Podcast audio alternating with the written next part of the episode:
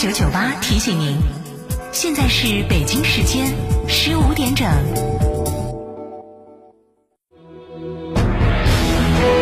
成都的声音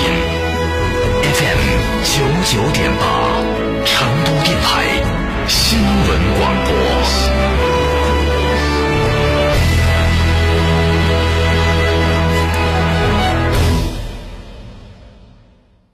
充电的电驱技术，东风日产 ePower 三点九升百公里超低油耗，售价十三点八九万起，成就不凡人生。全新一代奇骏全系标配 VC Turbo 超变擎三排，售价十八点一九万起，寻成都东风日产各经销商。神兽降临，质感觉醒！哈弗旗下新科技旗舰 SUV 哈弗神兽正式上市，即日起到成都嘉诚购车，享金融、置换、增购等多重好礼，更有发动机、变速器等核心零部件的终身质保。详询零二八六五五五九三九三零二八六三个五九三九三，买哈弗到嘉诚。表达或许是种艺术的呈现形式，也是唯一的交流通道。源于生活的细枝末节，行于朝夕相伴的声音陪伴。九九八新闻广播，表达于当下的讯息世界。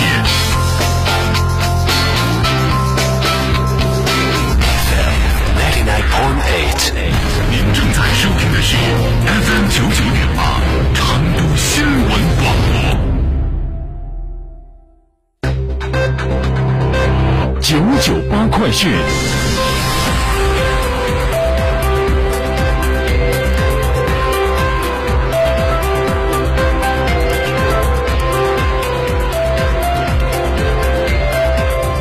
北京时间十五点零二分，这里是成都新闻广播 FM 九九八，我们来关注这一时段的九九八快讯。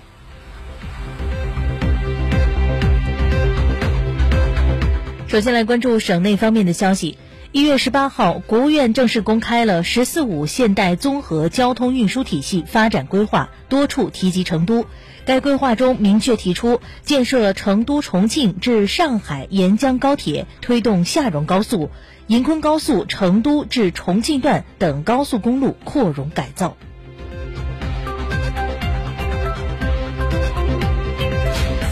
昨天，记者从四川省财政厅获悉，四川省财政厅、四川省税务局等十部门联合印发关于进一步支持中小微企业和个体工商户健康发展的财税政策，推动元保贷、福保贷、天府科创贷、文创贷等产品合作银行扩大贷款规模，支持各类风险投资机构加大对种子期、初创期科技中小微企业的投资力度。加大纾困资金支持，对符合条件的中小微企业给予最高一千万元支持。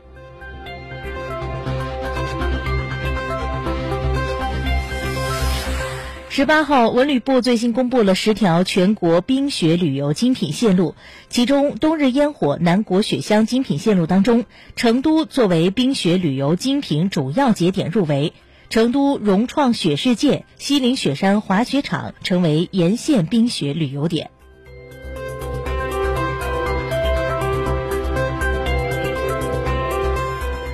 昨天，成都地铁首个近距离互动裸眼 3D 包住双屏在世纪城上贤里街区正式亮相。该动画以迎春接虎为主题，通过双屏联动、人屏互动的科技技术，让憨态可掬的熊猫嘟嘟乘坐着列车跨屏，为市民乘客拍摄趣味新年照。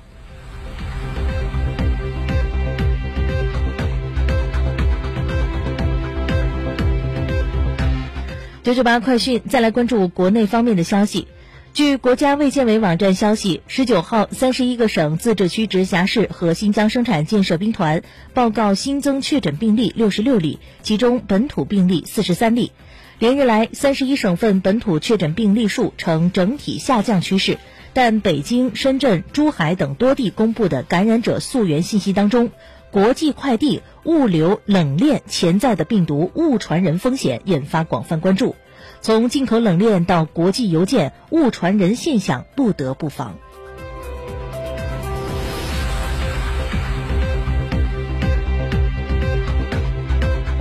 近日，国家统计局更新公布了三十一省份二零二一年居民人均可支配收入数据。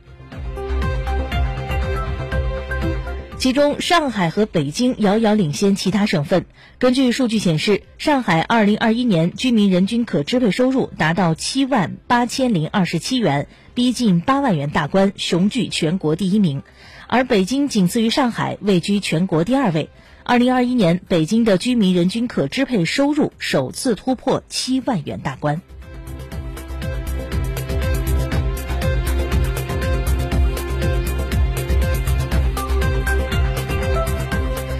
继续来关注新闻。近期，审计署审计发现，中国石油天然气集团有限公司下属燃料油公司存在倒卖进口原油问题。经国务院联合调查组调查，二零零六年六月，该燃料油公司将四十万吨进口原油以调和燃料油名义销售给山东冰化集团，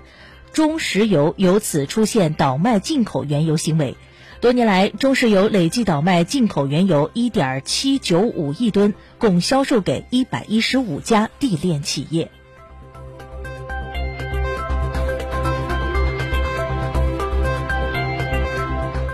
一月十八号，陕西省咸阳市公安局官方微博通报了一起涉疫谣言案。一男子在微信群中发布打完疫苗后不能立即做核酸，否则就是阳性的消息，被警方处以罚款五百元。经查，各地卫健部门曾提醒，为减少核酸假阳性结果，接种新冠疫苗四十八小时后方可进行核酸检测。经核查，李某某的行为不构成违法，现已撤销对其作出的行政处罚决定。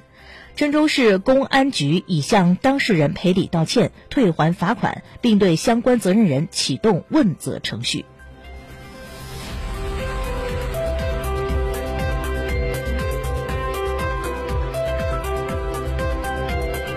九九八快讯，再来关注国际方面的消息。汤加首府首相府当地时间十九号正式宣布，鉴于洪阿哈阿伊帕伊岛火山十五号发生剧烈喷发，并引发大范围的海啸，汤加遭受了重大人员和财产损失，环境也受到重创。全国自一月十六号至二月十三号进入紧急状态。一月十九号，美国总统拜登举行新闻发布会，总结自己上任一年后的成果。在这一场长达两个小时的新闻发布会上，拜登拒绝就阿富汗撤军道歉，同时警告俄罗斯，如果俄罗斯入侵乌克兰，将付出沉重代价。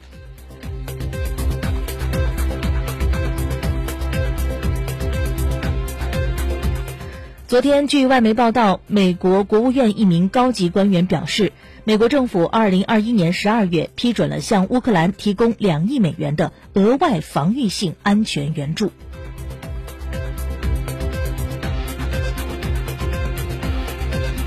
一月十九号，加拿大统计局公布的数据显示，该国通胀压力持续。二零二一年十二月的消费者物价指数同比上涨百分之四点八，达到了一九九一年以来的最高增幅。